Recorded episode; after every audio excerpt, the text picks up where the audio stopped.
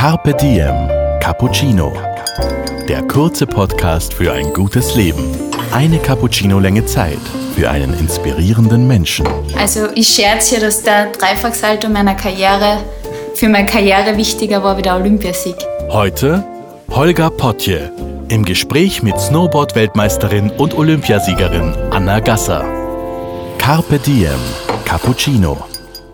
Hallo Anna, hallo und herzlich willkommen. Voll schön, dass du Zeit hast für uns. Ja, danke für die Einladung. Die Anna ist ja Snowboard-Weltmeisterin, Olympiasiegerin, zweifache X-Games-Gewinnerin. Sie trägt manchmal ihre Glückssocken eine ganze Saison lang und sie benutzt Harry Potter Hörbücher zum Einschlafen. Wenn du das jetzt definieren müsstest, weil das auch ein Thema von unserem Magazin ist, was, was ist denn ein gutes Leben für dich? Was macht das aus? Was braucht das? Für mich macht es aus, dass ich eine Leidenschaft habe, dass ich einen Grund habe, für den ich lebe und dass ich einfach glücklich und zufrieden bin. Ja, Snowboarden ist natürlich ein großer Teil davon, weil es einfach meine Leidenschaft ist Ja. und weil ich einfach den Moment so richtig genießen kann, wenn ich am Brett stehe und in der Gegenwart lebe. Und ich glaube, das hilft mir schon sehr, dass ich, dass ich ein glückliches Leben führen kann. Wie erholst du dich? Gibt es da Rituale, Tricks, Zugänge? Für mich ist es sehr wichtig, heimzukommen. Also für mich ist der Milstädter See ein Regenerationsort, weil ich eben so viel unterwegs sein darf, würde ich sagen, und so viel in Hotels bin oder überall, dass für mich sehr wichtig ist, einfach einmal heimzukommen und daheim zu sein und dann einmal Handy weg, Computer weg. Ähm, das ist sehr wichtig, weil Social Media ist so groß geworden, dass ich richtig merke, dass ich manchmal zwei, drei Tage ohne Handy mal ri- richtig gut tun. Okay, das heißt einerseits äh, das Heimkommen, also vertraute Umgebung, dann Digital Detox mit Detox, Handy genau. weg. Gibt es sonst noch was? Gibt's, machst du körperlich irgendwelche Geschichten? Machst du Yoga? Machst du Ich mache ein bisschen Yoga, also seit ein paar Jahren habe ich damit angefangen und ich merke, dass das mir halt sehr hilft zum Runterkommen.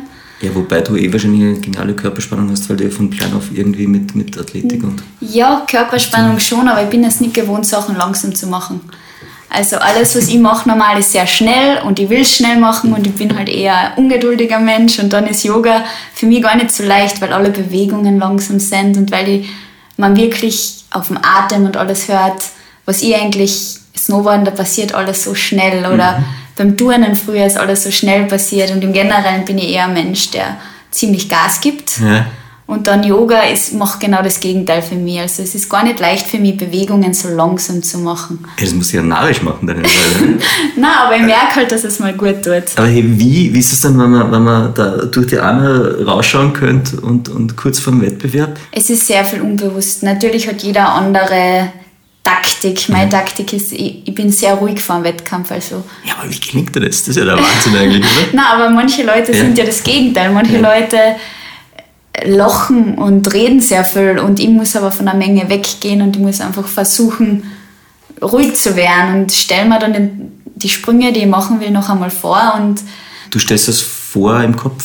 ja, Snowboarden passiert sehr viel im Kopf. Das ist genau so ein Sport, wo es dir sehr viel helfen kann, also sich Sprünge vorzustellen und jeden Sprung, den ich mache, habe ich schon einmal im Kopf davor gemacht. Also es gibt die leichten, die schweren, ich muss mir alle vorstellen können und fast vor jedem Sprung oder vor jedem Lauf stelle ich mir alle Sprünge noch einmal vor.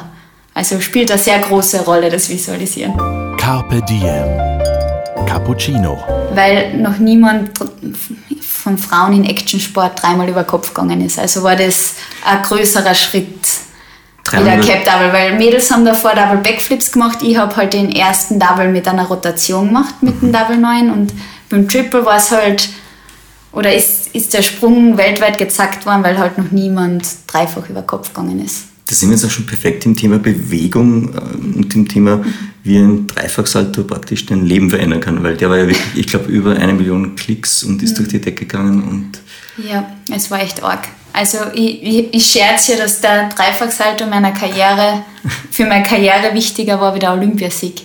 Und wenn ich, ich war jetzt gerade in den USA im Mai, Ja. haben mich Leute nicht angesprochen auf dem Olympiasieg, sondern gesagt, so sick you did the first triple. Ja. Also wer wer mehr auf dem Triple angesprochen, wie auf das, dass ich Olympia gewonnen habe. Du hast ja mal ein relativ, unter Anführungszeichen, jetzt freizügiges Shooting gemacht. Das dann ziemlich durch die Medien gegangen ist. Ja, es war auf jeden Fall ungewohnt, aber ich habe extremes Vertrauen gehabt in das Team, Ja. das die Fotos gemacht hat und ich habe sehr viel selber entscheiden können. Okay. Wie wir schon geredet haben, ich bin gern, also ich entscheide gern Sachen für mich selber. Also ich habe die Fotografin selber ausgesucht Okay. Ah, und ich habe okay. im Nachhinein auch die Fotos absegnen können. Das war mir auch sehr wichtig. Und wenn ich weiß, dass ich selber das Ganze noch kontrollieren kann Mhm. und nicht jetzt, wie sagt man, ein Hampelmann vor der Kamera bin, Ja. dann fühle ich mich eigentlich schon wohl. Also dann ist es auch, wenn man so eine Män männerdominierte Sportart macht, wo man nur weite Sachen anhat, manchmal auch schön, sich anders zeigen zu können. Ja. Du hast jetzt in deiner Karriere auch schon einige Verletzungen gehabt. Hm, Wie gehst du mit der Angst um, die auch jetzt wahrscheinlich mit Verletzungen gleichzeitig dann aufploppt?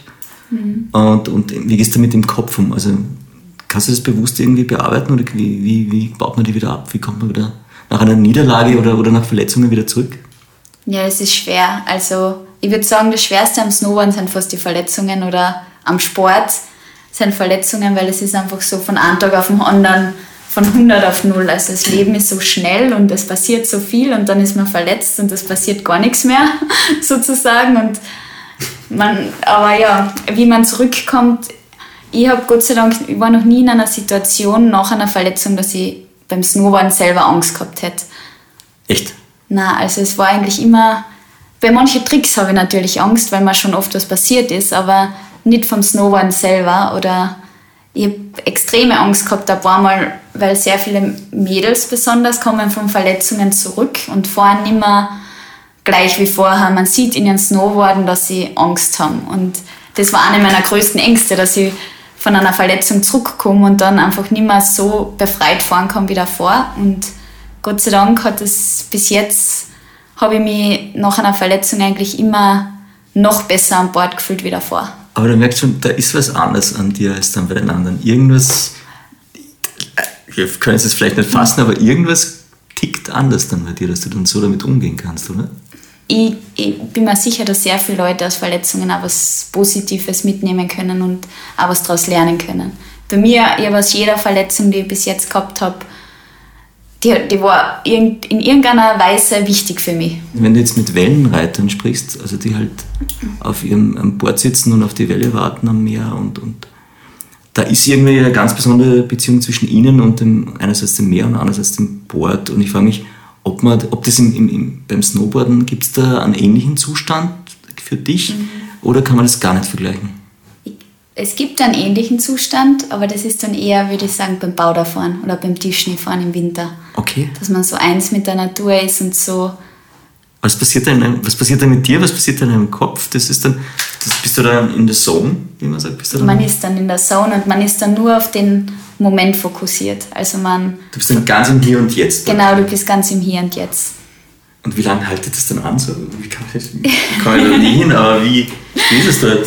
Ähm, ja, ich glaube, das ist ja dann auch ein bisschen, warum, das ist genau das, was süchtig macht, dass Ja. man genau im Hier und Jetzt ist und alles rundherum vergisst. Und bei mir ist es, wenn ich jetzt am Bauderrun runterfahre, vom Start bis, zum, bis ich unten bin, höre ich nichts, denke ja nichts. Also da bin ich wirklich in der Zone und das ist ganz ein schönes Gefühl.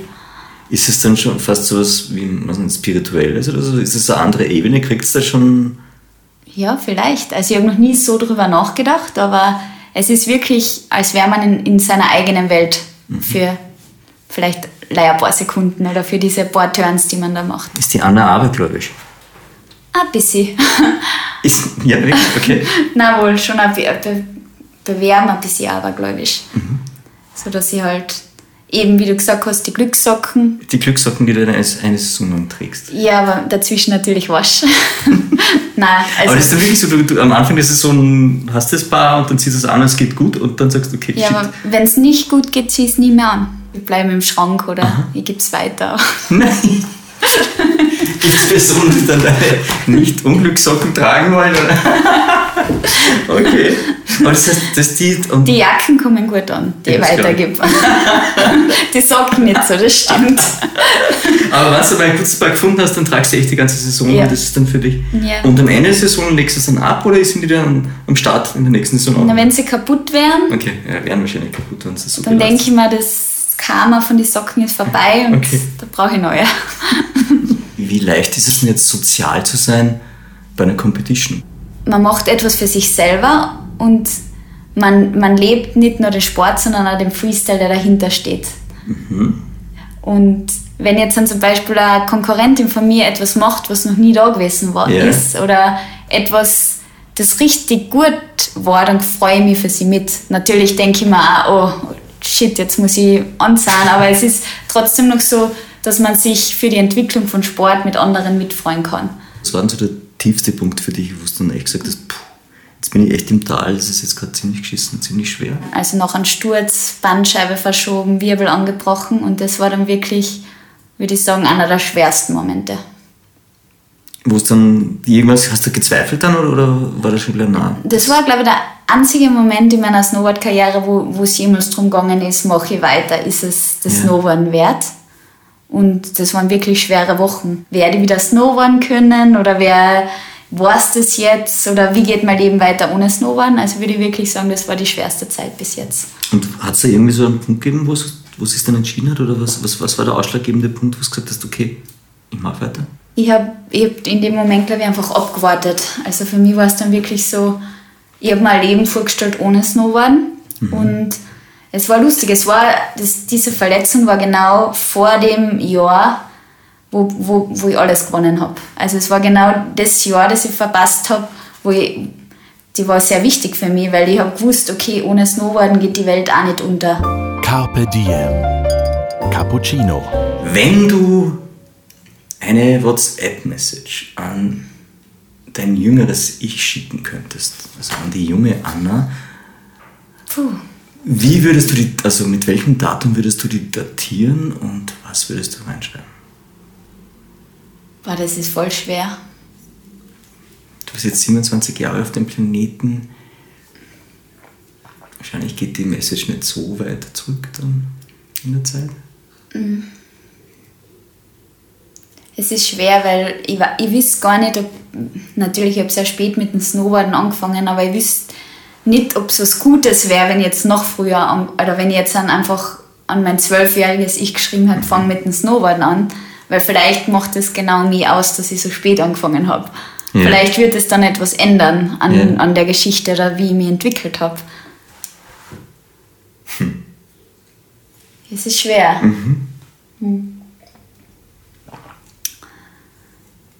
Vielleicht würde ich einfach, ähm, würde, ich würde vielleicht gar nicht echt nicht sehr weit zurückschreiben, sondern ich würde eher an diese Zeit zurückschreiben, wo es noch sehr schwer war mit 18, ähm, wo, wo die Entscheidung zwischen Studium und dem Snowboarden war, ähm, da, dass es klappen wird, weil da waren wirklich so Momente dabei, wo es finanziell sehr schwer war und wo ich fast ein schlechtes Gewissen gehabt habe, dass ich diesen Weg gehe, an meinen Eltern gegenüber. Und vielleicht würde ich einfach mir schreiben, um mich ein bisschen zu beruhigen in der Hinsicht. Okay, wir sind jetzt bei unserem Fragen- und Antwortteil. Der ist jetzt eh ganz kurz. Ähm, Fragen, die das Leben stellt.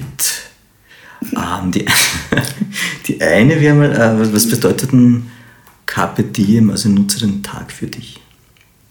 Mm, ich würde sagen, also für mich einfach mhm. das meiste aus einem Tag rauszuholen und jeden Tag irgendwie jeden Tag etwas zu erleben oder etwas lernen oder ja. Okay, das heißt, Lernen ist dabei, wenn du aus dem Tag was rausholst? Also was mhm. Neues lernen? Okay. Mhm, was Neues erleben. Mhm.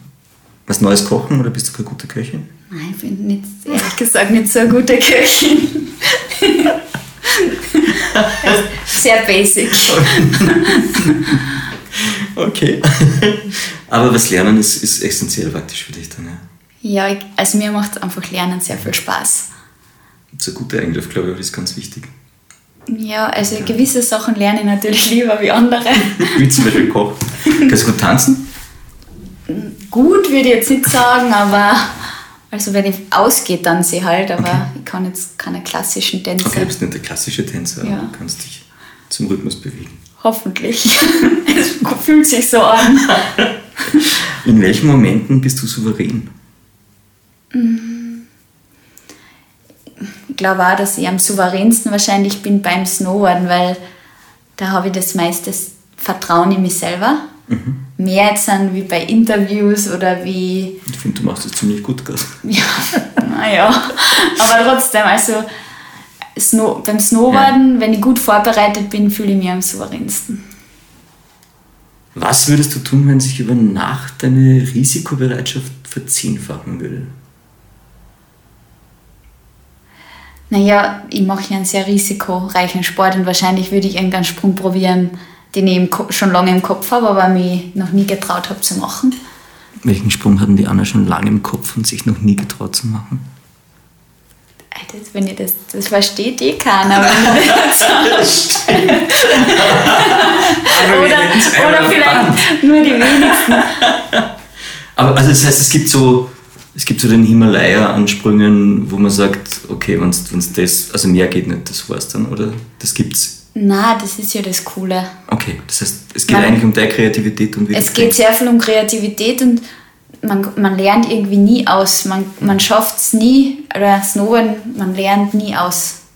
Es gibt immer irgendwas, was man besser machen kann oder anders oder mehr. Also es ist echt, da ist immer Raum nach oben. Hast du ein Ritual? Ein Hast du ein Ritual an, ein tägliches, das du immer wieder mal anwendest? Das muss jetzt nicht täglich sein, aber hast du etwas, was du gerne mal machst, weil es dich von das irgendwie runterbringt oder sich damit besser konzentrieren kannst oder entspannt? Gibt es da was? Ich würde fast sagen, dass wahrscheinlich Harry Potter das ist, was am meisten Ritual nahe kommt. Mhm. Dass ich vorm Schlafen gehen halt oft diese Hörkassetten oder die Hörbücher mit, von Rufus Beck höre. Mhm. Und das bringt mir runter und das ist wirklich schon eine Art Ritual geworden. Vor jedem Wettkampf läuft das Hörbuch. Gibt es ein Sprichwort oder Zitat, das dich dein Leben begleitet oder das immer wieder mal ganz gut passt auf dein Leben oder es da einfällt? Jetzt habe ich ein bisschen überlegt mhm. und ich glaube, es ist wirklich do what makes you happy. Mhm. Und jetzt, was ich auch noch überlegt habe, Stand Sideways passt auch zu mir, mhm. weil ich bei den Sportarten einfach am glücklichsten bin oder weil die einfach zu meinem Leben passen. Beim Snowboarden steht man ja, also eigentlich Stand Sideways sind Brettsportarten, auf, bei denen man nicht nach vorn steht, sondern seitlich. Und das sind genau diese Sportarten, die ich gern mache und die, die mir sehr viel geben. Anna, vielen lieben Dank für deine Zeit, es war total toll und alles, alles Gute für die kommende Saison. Danke. Dir hat unser Carpe Diem Cappuccino geschmeckt? Dann gönn dir die XL-Variante. Den kompletten Podcast mit unserer Schneekönigin Anna Gasser auf Soundcloud, iTunes, Google Play oder Spotify. Jetzt abonnieren und liken. Das Carpe Diem Magazin erscheint alle zwei Monate. Besucht auch unsere Social Media Portale auf Facebook, Instagram und YouTube und unsere Website carpediem.live. Carpe Diem, der Podcast für ein gutes Leben.